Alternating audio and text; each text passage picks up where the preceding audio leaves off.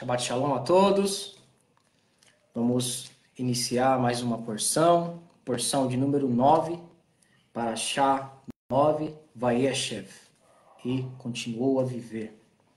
É, para você que está nos ouvindo aí pela primeira vez, ou se é a primeira vez que você ouve a palavra Paraxá, é, a palavra Paraxá significa porção, né? a palavra porção para o hebraico.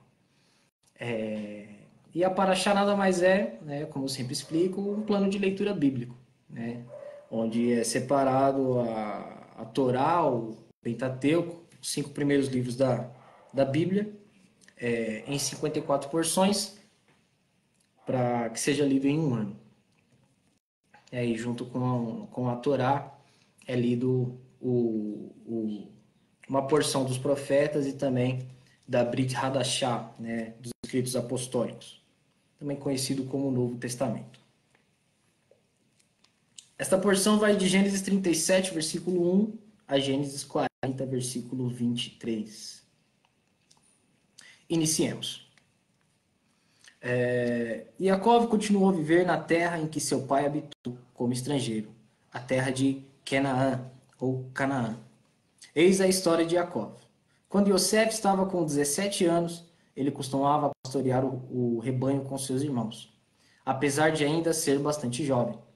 Certa vez, quando estava com os filhos de Bilá e os filhos de Zilpá, mulheres de seu pai, ele levou uma notícia ruim a respeito deles a seu pai.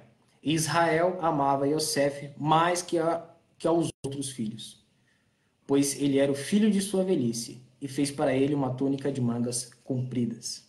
Compridas. É, devemos ter bastante cuidado, né? É, como tratamos os nossos filhos.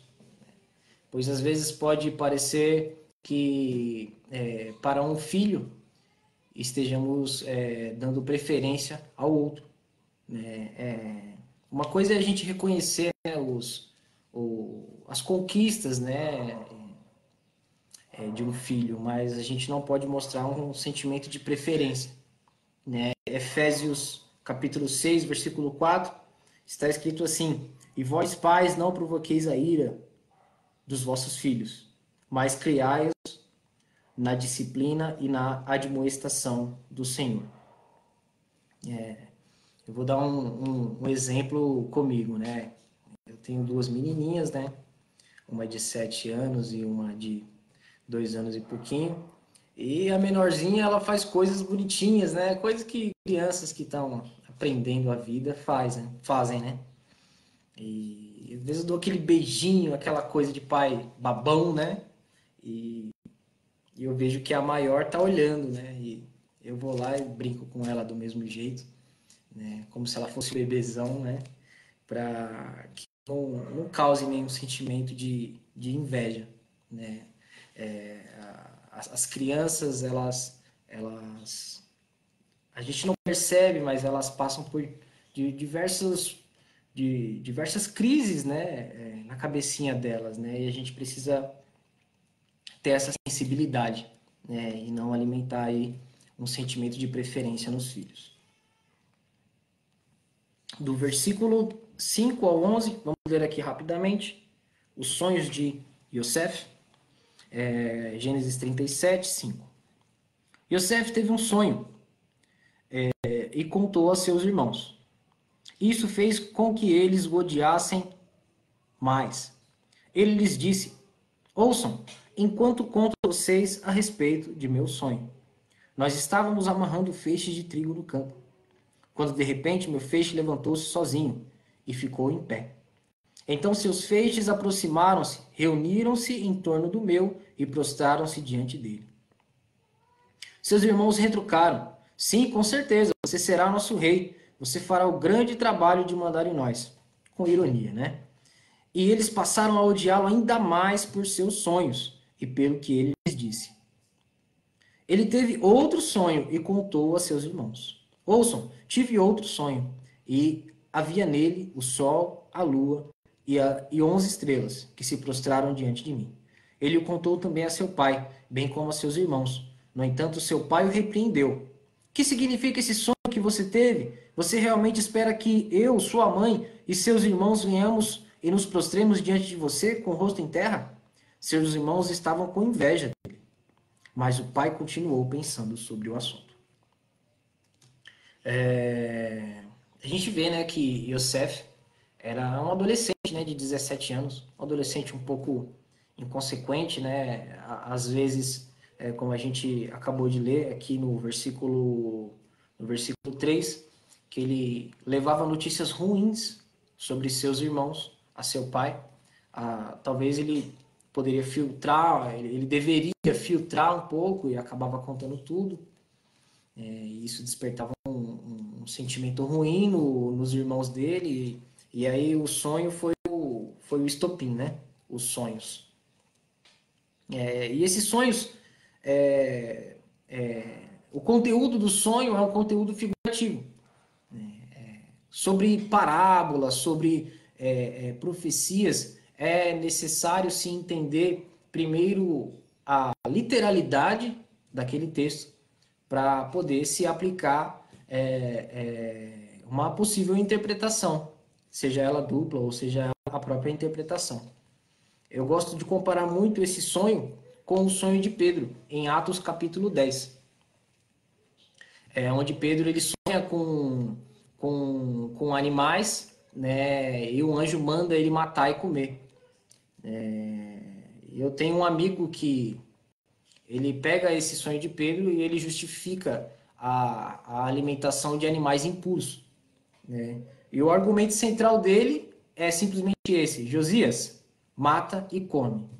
Aí eu ia, explicava alguma coisa, ele falava, Josias, mata e come. Por quê? Ele estava entendendo, interpretando que o sonho de Pedro era sobre animais.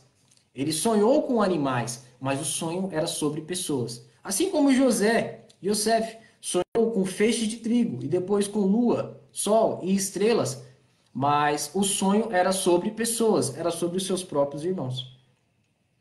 E os próprios irmãos entenderam que o sonho era sobre eles. Né? Eles não entenderam que é, é, os feixes de trigo iriam ganhar vida e, e, e se prostrar diante de, de José. Da mesma forma que Pedro interpreta o seu próprio sonho, que é, é, sendo sobre pessoas. Né? Ele mesmo dá a interpretação do próprio sonho. Ele interpreta o próprio sonho duas vezes, quando ele chega na casa de Cornélio e também em Atos 11, quando tem uma assembleia e ele explica o seu sonho aos seus irmãos. Né? Então, sobre sonhos, sobre parábolas é, que estão nas escrituras e muitos textos até dos profetas, né? porque os profetas muitas vezes falavam em formas de parábolas, falavam é, com o que podemos chamar de hebraísmos, né? É, alguns costumes da língua hebraica. Né? Toda língua tem os seus costumes, né? A língua portuguesa mesmo português brasileiro é, é cheio de expressões e costumes que um estrangeiro e até um português de Portugal ou Angola, seja qualquer falante de língua portuguesa, ele precisaria de uma explicação para entender certas expressões nossas, é, trocadilhos que é, é, em qualquer língua tem, inclusive no hebraico. Inclusive nessa porção a gente vai ver um hebraísmo no livro de Amós, né? Então é necessário entender isso. Eu gosto sempre de fazer esse paralelo com o sonho de José, com o sonho de Pedro, porque você precisa entender o que, que aquele sonho está dizendo no sentido literal para depois poder aplicar ele em qualquer outra interpretação possível. Vamos um pouquinho mais à frente, no capítulo 37 ainda, versículo 18. É, aqui os irmãos de Yosef foram pastorear é, ovelhas, eles foram para Siquém e depois para Dotã.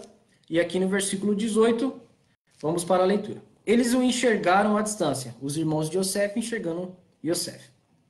E antes de Yosef chegar aonde eles estavam, já haviam elaborado um plano para matá-lo.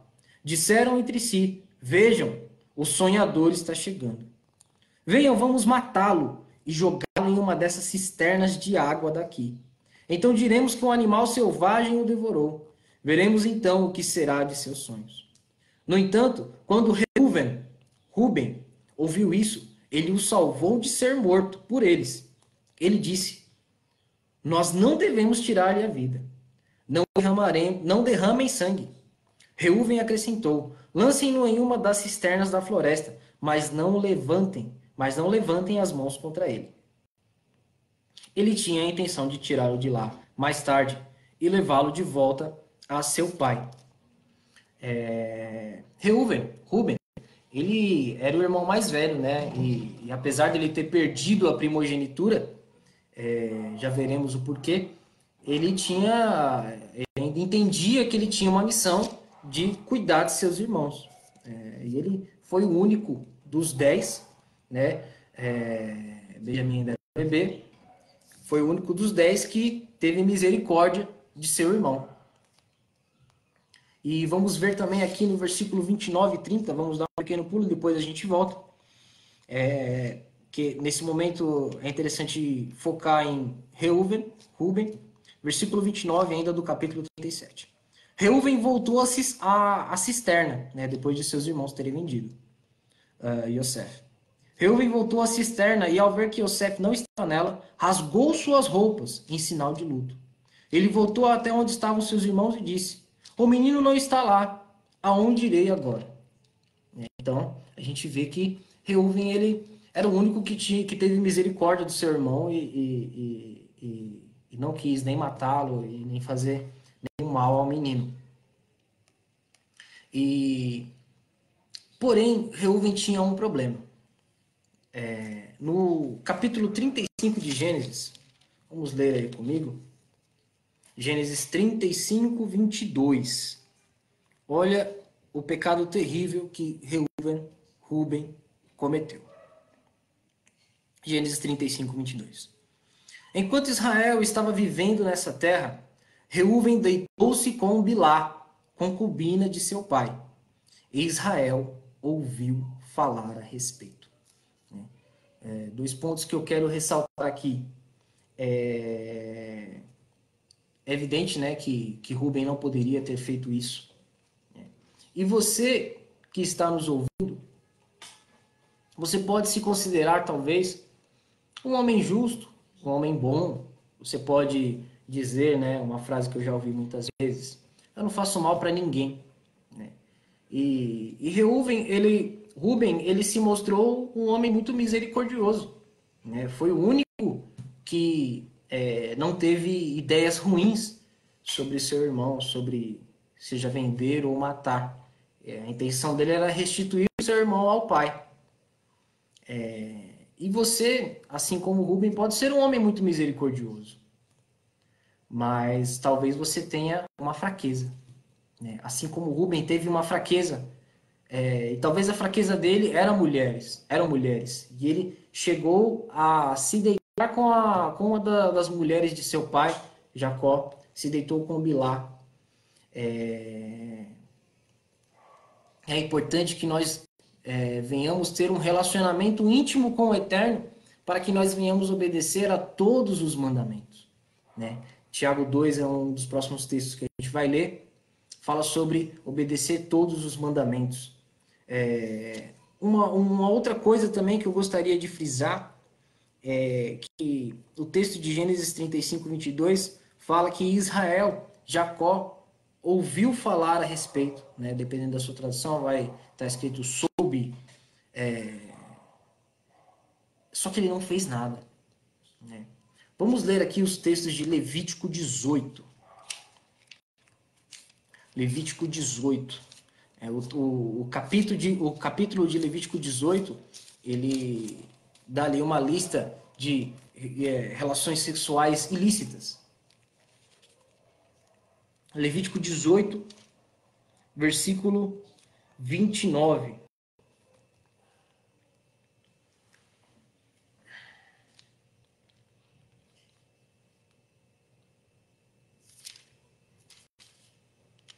Na verdade, desculpa, Levíticos 20, versículo 11.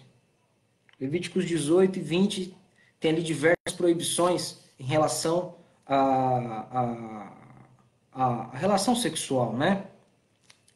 Levíticos capítulo 20, versículo 11. O homem que se relacionar sexualmente com a mulher de seu pai terá desgraçado seu pai na questão sexual, e os dois serão executados. os dois, né? A, a mulher e, e, o, e o filho. É, seu sangue está sobre eles. Se um homem se relacionar sexualmente, versículo 12, com a sua nora, os dois serão executados. Eles cometeram uma, uma perversão. O seu sangue está sobre eles. É interessante que a Torá diz que Israel, Jacó, ouviu falar. Né? E, e, e, é um silêncio, e ponto final, né? já vai para o próximo assunto. É, ou seja, ele ouviu falar e deveria ter feito algo a respeito. E não o fez. A, a, a Torá ela diz claramente que um filho que faz isso, ele deveria sofrer pena capital. É, vamos ler o texto de Amós 2, 7. Amós 2, 7.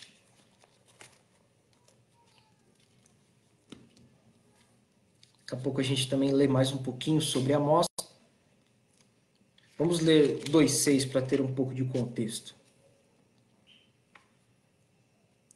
Eis o que diz Adonai, né, Amós 2,6 por três crimes de Israel. Não, por quatro não o reverterei. Por terem vendido o justo por prata e o pobre por um par de sapatos. Por esmagarem a cabeça do pobre no pó e empurrarem os humildes para fora do caminho. Pai e filho dormem com a mesma mulher, profanando o meu santo nome. Né? O profeta ele fala muito de coisas do presente do futuro e também relembra é, é, é, erros passados. É.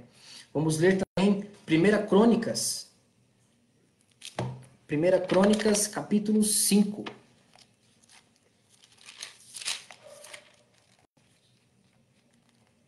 Primeira Crônicas, capítulo 5. Abram suas Bíblias comigo, acompanhem.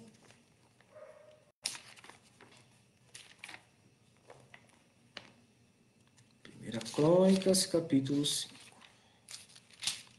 Capítulo 5, versículo 1 e 2.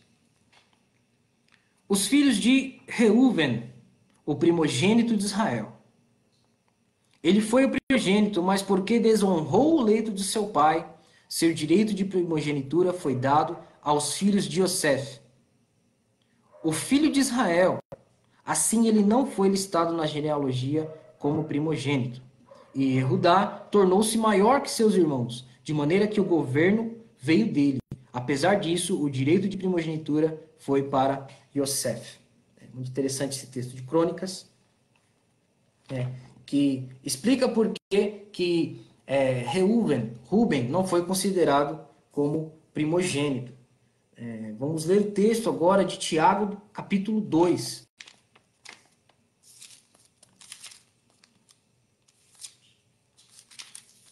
Tiago capítulo 2, é um texto muito importante.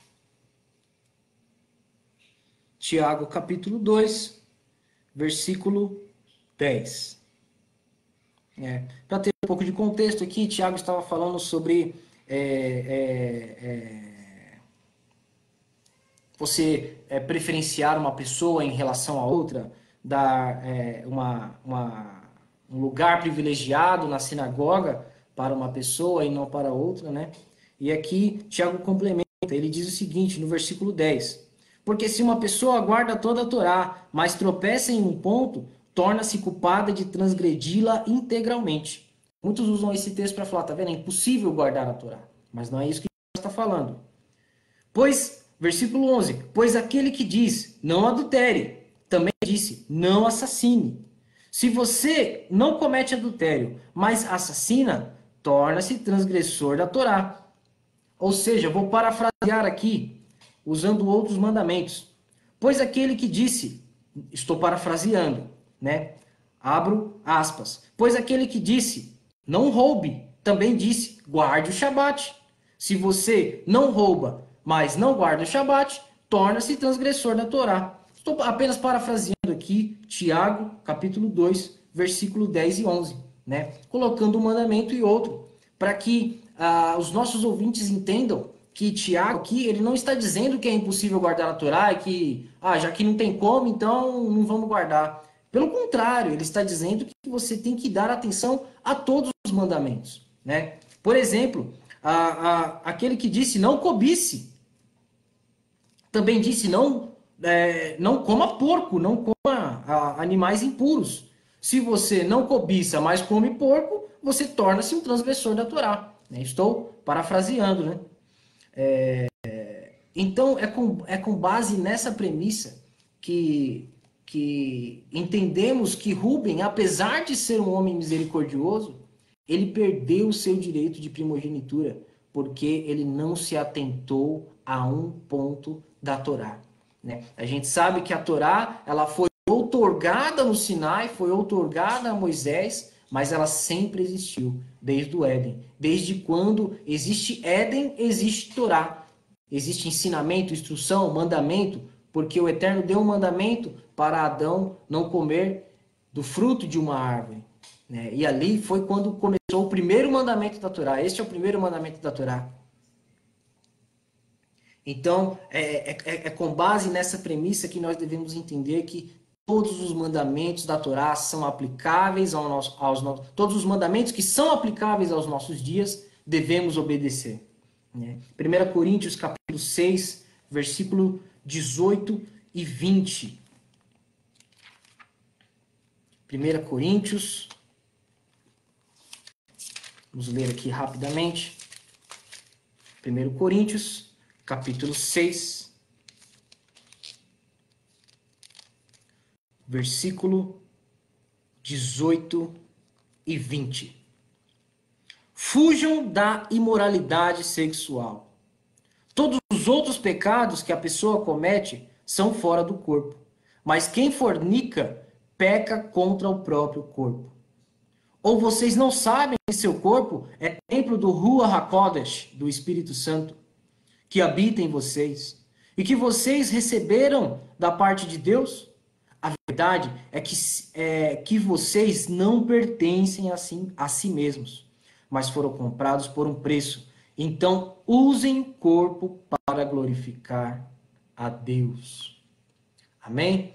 Então, que, que esse trecho, esse trecho dessa, dessa porção né, fique bem fixado na mente dos nossos ouvintes, é, que você precisa se consertar, você precisa consertar a sua vida. Às vezes você está aqui nos ouvindo, você até guarda o sábado, você até guarda um princípio ou outro da Torá, mas se você cobiça a mulher do seu próximo, ou se você até se deita com uma mulher fora de um, de um casamento, fora de um relacionamento, não adianta de nada. Você ainda assim é um transgressor da Torá. Você está, você está trocando a sua bênção por um momento. Assim como fez Rubem, assim como fez Esaú. Os dois perderam a primogenitura por um momento. Esaú perdeu por um prato de lentilha e Rubem perdeu por uma noite com Pilar. Né? Seguindo mais em frente, ainda no capítulo 37 de Gênesis,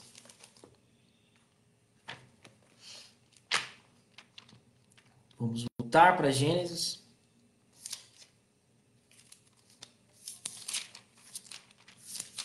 Alguns versículos para frente, Gênesis 37, versículo 25, 37, 25.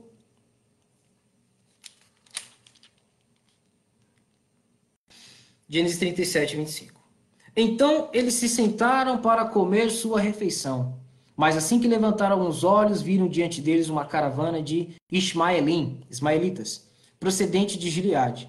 Seus camelos estavam carregados com resina aromática, bálsamo curativo e ópio. Estavam a caminho do Egito. E Erudá, Judá, disse a seus irmãos: Que vantagem teremos se matarmos nosso irmão e lhe cobrirmos o sangue? Venham, Vamos vendê-lo ao Ismaelim em vez de matá-lo com nossas mãos. Afinal, ele é nosso irmão, nossa carne. Seus irmãos consentiram. Desse modo, quando os Midianim mercadores, os midianitas, passaram por ali, eles tiraram Yosef da cisterna e o venderam por cerca de 500 gramas de shecalim de prata ao Ismaelim, que levaram Yosef para o Egito. É, vamos ler um texto de Mateus, capítulo 26, versículo 14, para termos uma comparação. A vida de Yosef, de José, é cheia de paralelos com Yeshua. Mateus 26, versículo 14. Então, um dos doze, chamado Yehudá de Kiriot, Judas Iscariotes, dirigiu-se aos principais dos Kohanim, dos sacerdotes, e lhes perguntou: O que vocês estarão dispostos a me dar se eu lhes entregar Yeshua? Eles contaram 30 moedas de prata e as deram a Yehudá. Olha só que interessante, né? Isso é profético. É, Judá, irmão de Yosef, né? Yehudá em hebraico, vendeu, teve a ideia de vender o seu irmão por prata. E Judas Iscariotes, também Yehudá em hebraico, teve a ideia de vender Yeshua, seu irmão, seu irmão de nação, né, também por prata. É muito interessante esse paralelo. Né? E voltemos para o texto de Amós, o texto da porção dos profetas, né? para dar um pouco de contexto para os irmãos, por que, que é lido os profetas é, junto com a porção? Né? Quando o povo judeu foi perseguido pelos gregos, houve uma época da história que é, era proibido ler a Torá. Então, o que, que, que o povo fez? Começou a, a, ao invés de ler a, a porção da Torá, era lido a porção dos profetas para que se lembrassem daquela porção da Torá. Então, esse texto de Amós, capítulo 2, versículo 6 até Amós, capítulo 3, versículo 8, nos faz lembrar esta porção, porção de número 9. Vamos ler aqui, Amós 2, 6. Por três crimes de Israel, não, por quatro, não o reverterei. Por terem vendido o justo por prata. Então, quando lemos esse versículo, nós lembramos do que foi feito no passado. E, como sempre, né, um profeta ele sempre fala também do, do seu tempo presente, mas também fala do futuro, né? E acabamos de ver em Mateus 26, 14, que Yeshua foi vendido por prata. Continuando, e o pobre por um par de sapatos. Né? E o versículo 7 a gente acabou de ler sobre Reuven, sobre Ruben. É um texto muito interessante de Amós. Né? Uma coisa interessante, né? o que eu falei agora há pouco, sobre hebraísmos, né? sobre é, costumes da língua hebraica. Né? Esse texto ele é repleto. Né? É, Amós, que era um simples pastor de ovelhas, ele foi chamado para o Eterno para profetizar. Né?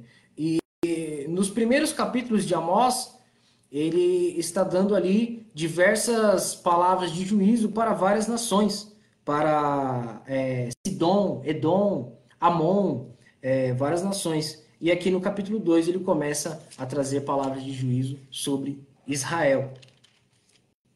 Né? E, e essa forma que ele fala, por três crimes de Israel, não, por quatro, né? é um hebraísmo, é um costume. Né? O, o, o, os profetas eles falavam muito, a, a forma com que eles falavam era uma forma de parábola. Né? É e muitas pessoas elas vêm com algumas interpretações é, mirabolantes sobre esses textos. Né? Tem o texto de Jó que fala uma vez o Senhor fala, duas vezes eu ouvi, né? Como se é, é, na verdade é Salmos, né? Salmos, eu tenho até anotado aqui, Salmos 62, 11. Uma vez declarou Deus, e duas lições ouvi: o poder pertence a Deus. Salmo 62, versículo 11. É, algumas pessoas vêm com ideias mirabolantes, ou seja, pensando, nossa, será que Deus falou uma vez e o salmista entendeu duas, então tinha uma palavra oculta? Não, Deus falou duas vezes. Isso é, um, é, uma, é, um, é uma força de expressão da língua hebraica, né? Um, dois, três, quatro, seis, sete, né? A Bíblia está repleta de expressões assim. Então, é necessário ter cuidado com essas interpretações. É, um texto muito legal aqui, um texto magnífico aqui de Amós, né? um, um dos textos mais conhecidos de Amós. É, é, vamos aqui no capítulo 3, e é um texto também muito importante aqui para o tempo que vivemos. Né? Amós capítulo 3, do versículo 1 até o versículo 8. Ouçam esta palavra que Adonai pronunciou contra vocês, povo de Israel, contra toda a família que eu tirei da terra do Egito. Vocês são as únicas famílias de todas as existentes sobre a terra que conheci intimamente. Este é o motivo de eu punir vocês por todos os seus crimes. E agora, Amós ele, ele começa a falar coisas que não acontecem por acaso. Versículo 3. Duas pessoas viajam juntas sem ter combinado fazer isso? O leão ruge na floresta quando não há presa? O leão jovem rosna na toca sem ter capturado alguma coisa? Pega-se um pássaro com uma armadilha que não está preparada? Né? São coisas que não acontecem por acaso. Surge uma armadilha no solo quando ela não pega nada? Quando o chofar é tocado na cidade, o povo não treme? E ele termina: Pode o desastre recair sobre a cidade sem que Adonai o tenha enviado?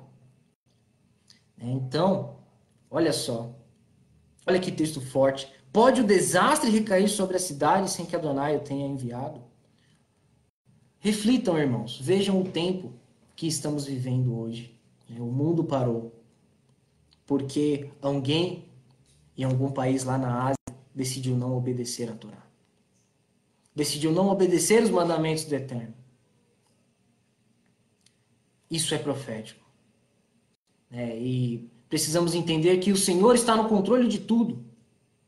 Ele já sabia de tudo que iria acontecer e estava revelado nos seus profetas. Existem diversos textos dos profetas que falam que a terra está contaminada.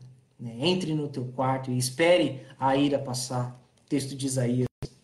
É, e o versículo 7, um dos versículos mais conhecidos de Amós.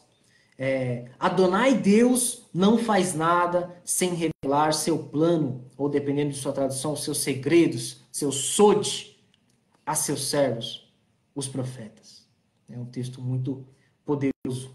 É, que nós venhamos entender os tempos que estamos vivendo.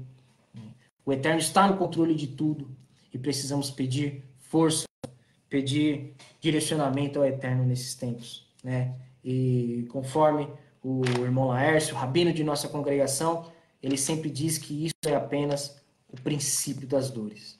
Né? No, nos últimos dias vai ser pior ainda. Né? Então, que venhamos ter força nesses tempos, né? venhamos pedir força para o Eterno para conseguirmos passar por esses tempos.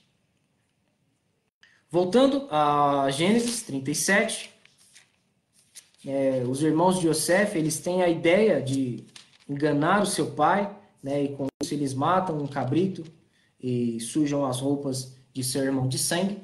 Né? Interessante que é, Yaakov enganou o seu pai e na, na história do engano um cabrito esteve envolvido, ele usou é, é, pele de cabrito no pescoço e no braço para enganar seu pai e agora ele é enganado pelos seus filhos também.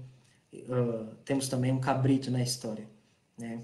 É, o capítulo de Gênesis 38, não, não, não vou ler ele inteiramente para não cansar o, os irmãos.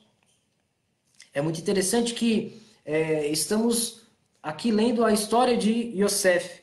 E aí, do nada, é, é cortado e é contado a história de Yehudá, de Judá. Né? E esse paralelo, esse, esse corte na história, é, é um, de certa forma, é um sinal né? sobre Judá e Efraim. Yehudá e Efraim, Judá e Efraim, né? que se simboliza o povo judeu e o povo é, espalhado, né? o povo de, das dez tribos de Israel que foram espalhadas com os gentios. É, no capítulo 38, versículo 1, é, é, relatado que Judá ele desceu de seus irmãos e foi habitar em outro lugar. É, é interessante o uso dessa palavra desceu, porque de certa forma essa saída de Judá foi uma descida espiritual. Ele começou a viver um declive espiritual. Ele se casou com uma mulher estranha, teve três filhos e perdeu dois, porque esses dois filhos não agradaram ao Eterno. É... E ele colhe o mal que plantou. Ele teve a ideia de vender o seu irmão, de contar aquela mentira e fez o seu pai sofrer, e agora ele sofre também com percas. Né? Nós temos aqui no capítulo 38 é, o pecado de Onã, né? o seu filho, o seu filho do meio, aonde e é, é, muito interessante que a gente vê a lei do levirato, né? A lei onde o cunhado deveria assumir a esposa de seu irmão e levantar uma descendência para ele. É, essa lei está sendo praticada antes da outorga da Torá. Né? Onã, filho de Jacó, deveria se casar com Tamar, né, e dar um filho a ela. Porém, ele tinha relações com ela e lançava sua semente por terra. Né? Ele queria apenas a curtição, mas não queria a obrigação. Né? Então, e, e, e, ele deveria levantar uma descendência para ela, porque da descendência de Judá viria o Messias, né? E isso não agradou o Senhor. E aconteceu o que aconteceu. Mais para frente, nós temos o pecado de Judá, o pecado de Judá, aonde ele se interessa por uma prostituta sem saber que esta mulher era sua nora disfarçada, era Tamar disfarçada. Por que, que ela fez isso? Ela queria ter um filho. E o filho mais novo de Judá já tinha crescido, ele tinha prometido dar o filho mais novo a ela, porém o filho mais novo na época era uma criança. É... E o filho cresceu e ele não cumpriu com a sua palavra, então Tamar ali numa atitude meio descabida, ela se fantasia de uma prostituta, tem relações com Judá, engravida dele, pega ali alguns itens de Judá, que esses itens de Judá eram um anel sinete, né, um anel que era usado para selar uma carta, né, um símbolo de realeza, o cedro de Judá, né, ele deixou um bastão com ela, e um cordão. É, isso simbolizava a, a realeza, né, que o Messias viria de Judá, ele não deveria ter usado esses itens numa atitude tão imoral. Né? E no final, quando é, Judá fica sabendo que, que a sua nora teria agido como uma prostituta, ele manda queimar ela, né? É uma atitude desproporcional e depois ele descobre que quando ele vê os seus utensílios, né, os seus itens, ele vê que na verdade é, foi ele que tinha feito tudo aquilo, foi ele que tinha engravidado sua própria nora, e ele exclama: Você é mais justa do que eu. Vamos ao capítulo 39, voltando para a história de Yosef. Uh, capítulo 39, versículo 1 ao 6. Yosef foi levado ao Egito, e Potifar, um oficial do faraó, capitão da guarda, um egípcio, comprou do Ismaelim, que haviam levado até ali. E a história prossegue. Nós sabemos que tudo prosperava na mão de Yosef, né? Tudo dava certo na mão dele. É... Vamos ler também aqui o texto de Atos dos Apóstolos, capítulo 7, versículo 9 e 10. Acompanhe comigo Atos dos Apóstolos, capítulo 7, versículo 9 e 10.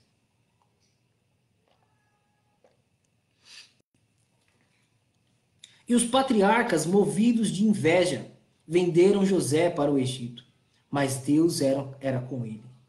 E livrou-o de todas as suas tribulações. E lhe deu graça e sabedoria ante o faraó, rei do Egito, que o constituiu governador sobre o Egito e toda a sua casa. É... No versículo 9, aqui do capítulo 39 de Gênesis, nós vamos ver o que aconteceu com Yosef e a atitude que ele tomou. Capítulo 9, capítulo 39, desculpa, versículo 9 ao 13. É, nós sabemos que Yosef ele foi, é, de certa forma, glorificado na casa de Potifar, pois tudo que ele fazia prosperava, tudo que ele fazia dava certo. Né? Versículo 9: Nesta casa sou igual a ele. Vamos ao versículo ao versículo 7. 39, 7, para termos um pouco mais de contexto. Com o passar do tempo, um dia a mulher de seu senhor, a mulher de Potifar, pôs os olhos em Yosef e disse: Durma comigo. Mas ele recusou, dizendo à mulher de seu senhor: Veja, por ser meu senhor, ele não sabe o que ocorre em sua casa. Pôs todos os seus bens sob meus cuidados. Nesta casa sou igual a ele. Ele não me negou nada, com exceção de você, pois você é a sua mulher. Então, como poderia eu fazer uma coisa ímpia dessas e pecar contra Deus? No entanto, ela continuou a pressioná-lo, dia após dia. Mesmo assim, ele não deu ouvidos a ela. Yosef recusou-se a dormir com ela e até mesmo a estar com ela. Contudo, certo dia, quando ele se dirigiu à casa para fazer seu trabalho, e nenhum dos homens que vivia na casa, na casa estava ali, ela o agarrou pela túnica e disse: Durma comigo. Mas ele fugiu, deixando sua túnica em sua mão e conseguiu sair de lá. Nós vemos aqui que José, ele fugiu do pecado. E é essa atitude que, do, que devemos tomar. E é interessante que ele fala é, como eu poderia fazer uma coisa dessa contra o meu Deus. Né? Temos o texto de Colossenses 3, 23. Colossenses 3, 23. E tudo quanto fizerdes, fazei-o de todo o coração, como para o Senhor e não para os homens. José, ele entendia que ele estava ali na casa de Potifar, mas ele não estava trabalhando só para Potifar. Ele estava trabalhando para o eterno e por isso ele não comete uma ofensa desse tamanho para o eterno, perante o eterno. É, sabemos que José foi preso após isso, através da, da mentira que a mulher de Potifar contou. Né? E é muito interessante um, um pequeno texto que eu gostaria de, de frisar. Né? É, José, ele, ele até na prisão ele prosperou. Né? Até na prisão tudo dava certo nas mãos dele. Né? E ele estava encarregado sobre cuidar dos presos. E uma noite, é, capítulo 40, versículo 5, uma noite, os dois, o copeiro e o padeiro do rei do Egito, que estavam presos, tiveram sonhos. Cada um, cada sonho teve um significado próprio. Yosef foi ao encontro deles pela manhã e observou que pareciam tristes. Ele perguntou aos oficiais do faraó que estavam ali com ele na prisão, na casa de seu senhor: Por que vocês parecem estar tão tristes hoje? Né? E é interessante que a obrigação de Yosef era apenas cuidar é, das coisas básicas ali do, do, dos presos, né? De certa forma, um apoio ao carcereiro. E ele se preocupava até com a, a, o temperamento do, dos seus parceiros de cela, se eles estavam tristes, felizes. Ele fazia mais do que obrigação, né? Por isso que as coisas prosperavam nas mãos dele. Né? Às vezes as coisas não estão dando certo para você, você se pergunta o que está acontecendo de errado.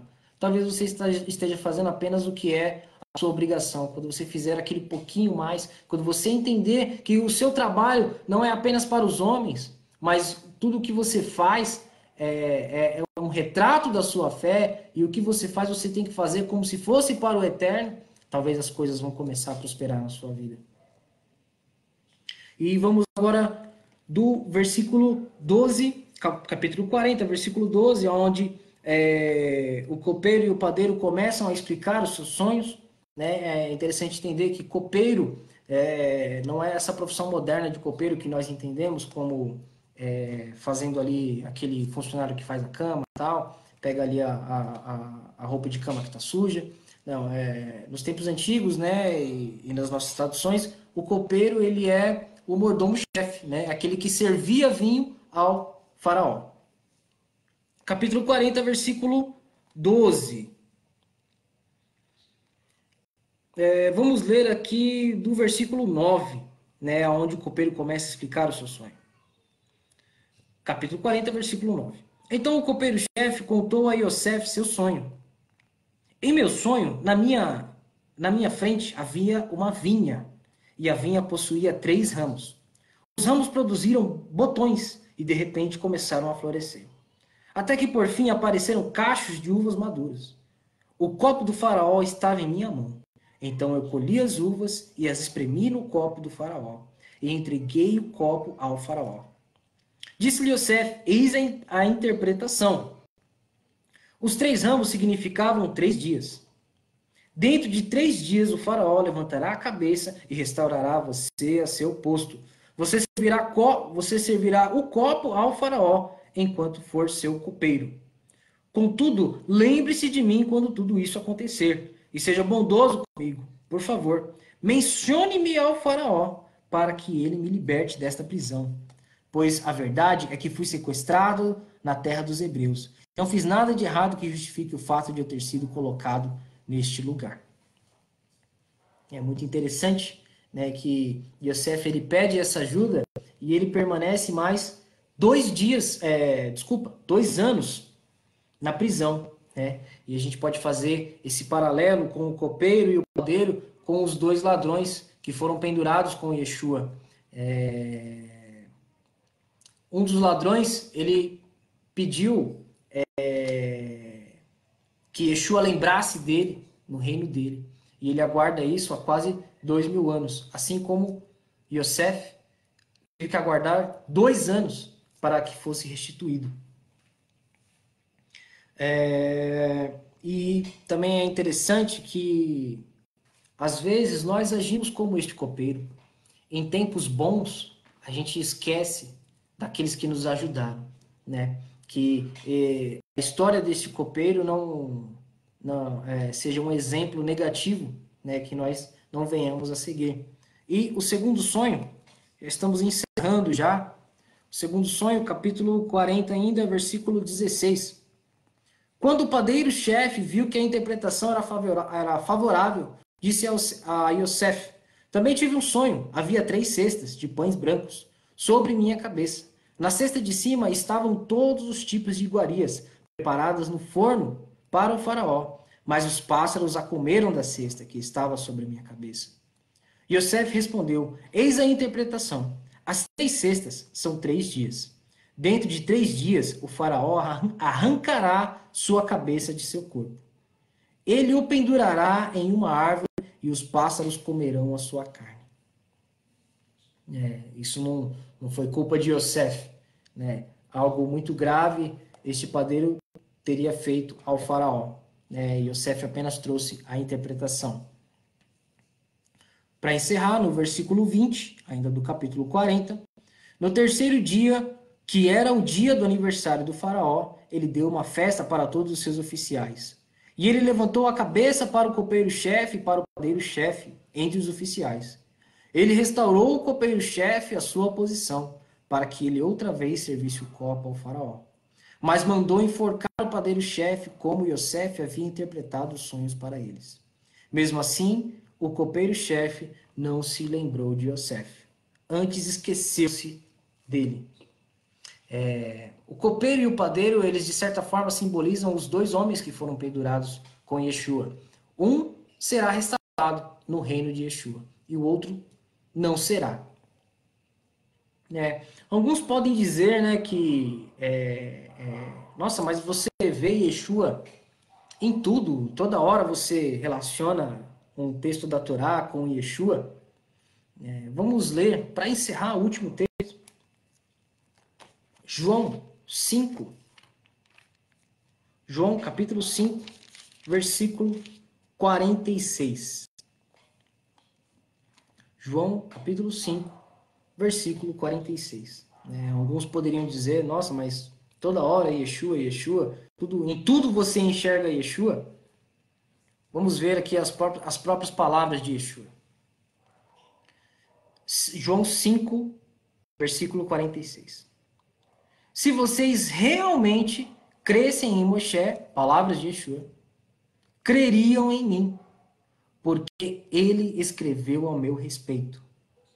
Mas se não creem no que ele escreveu, como poderão crer no que digo? Né? Então, a nossa leitura da Torá, a nossa leitura de toda a palavra, tem que ser sempre direcionando a nossa mente a Yeshua. Né? Para que não venhamos aí fazer como alguns fazem, negando a ele. Né? Negando que aquilo que é mais precioso que o Eterno nos deu. Então esta é a, é a mensagem dessa porção, é, que nós venhamos enxergar Yeshua em tudo, que nós venhamos nos purificar, purificar este corpo que é o templo do Espírito do Eterno, e que nós não venhamos nos, nos achegar a, a pecados imorais, que nós não venhamos trocar a nossa, a nossa bênção é, por apenas um momento, assim como fez Rubem, assim como fez Esaú, como vemos nas, nas porções passadas. Amém? Shabbat Shalom, bom término de Shabbat a todos vocês que nos acompanham. É uma semana abençoada. E que, tenha, que vocês tenham uma semana próspera, né? uma semana que tudo dê certo na mão de vocês, assim como tudo dava certo na mão de Yosef. Amém? Shabbat Shalom. Tchau, tchau.